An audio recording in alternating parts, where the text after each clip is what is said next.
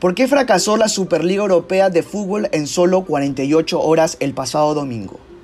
12 de los clubes más poderosos del fútbol mundial, como Arsenal, Tottenham Hotspur, Chelsea, Manchester City, Manchester United, Liverpool, Real Madrid, Barcelona, Atlético de Madrid, Inter de Milán, AC Milan y Juventus, anunciaron la creación de una Superliga Europea de Fútbol el proyecto consistía en una competición donde 15 clubes fundadores disputarían un torneo continental anual,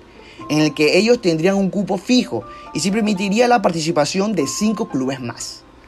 Pero el rechazo que se vivió entre los hinchas, jugadores y los organismos internacionales de fútbol hicieron que en menos de 48 horas el proyecto de decidencia de los clubes más poderosos colapsara estrepitosamente.